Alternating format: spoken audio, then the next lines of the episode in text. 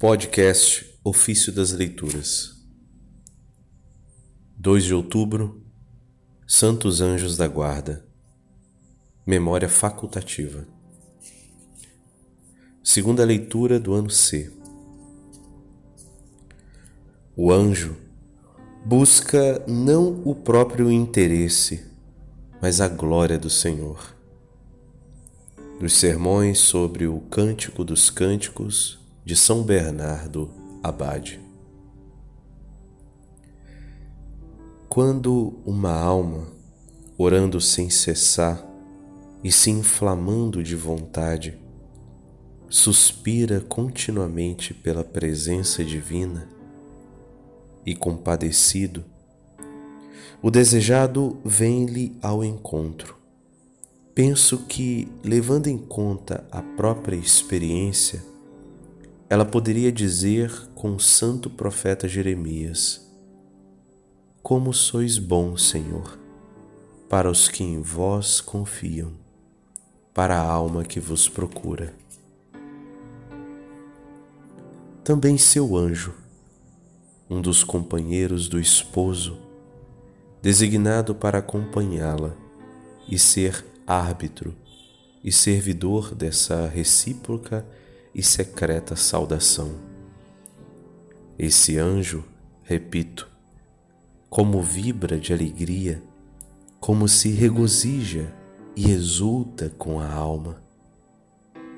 Voltando-se então para o Senhor, ele diz: Eu vos agradeço, Deus de majestade, porque realizaste o desejo de seu coração, não rejeitastes o pedido de seus lábios.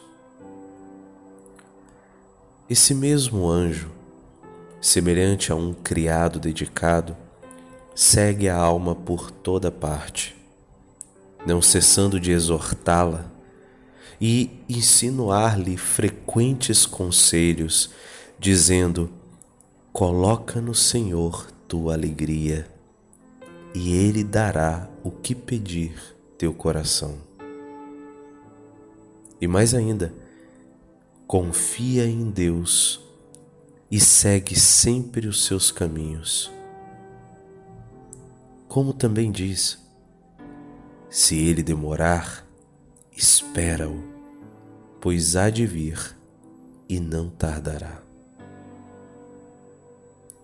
Dirigindo-se ao Senhor, o anjo diz: Como a corça suspira pelas águas correntes, suspira igualmente esta alma por vós, ó meu Deus. Ela vos deseja durante a noite, e é vosso próprio espírito, no íntimo de seu coração, que vos busca desde a aurora. E continua o dia todo ela ergue as mãos para vós. Atendei-a, pois clama por vós. Voltai-vos um pouco para ela e sede compassivo. Olhai do céu e vede, visitai-a em sua desolação. O anjo, fiel padrinho, testemunha desse amor mútuo, sem ciúme, busca não o próprio interesse, mas a glória do Senhor.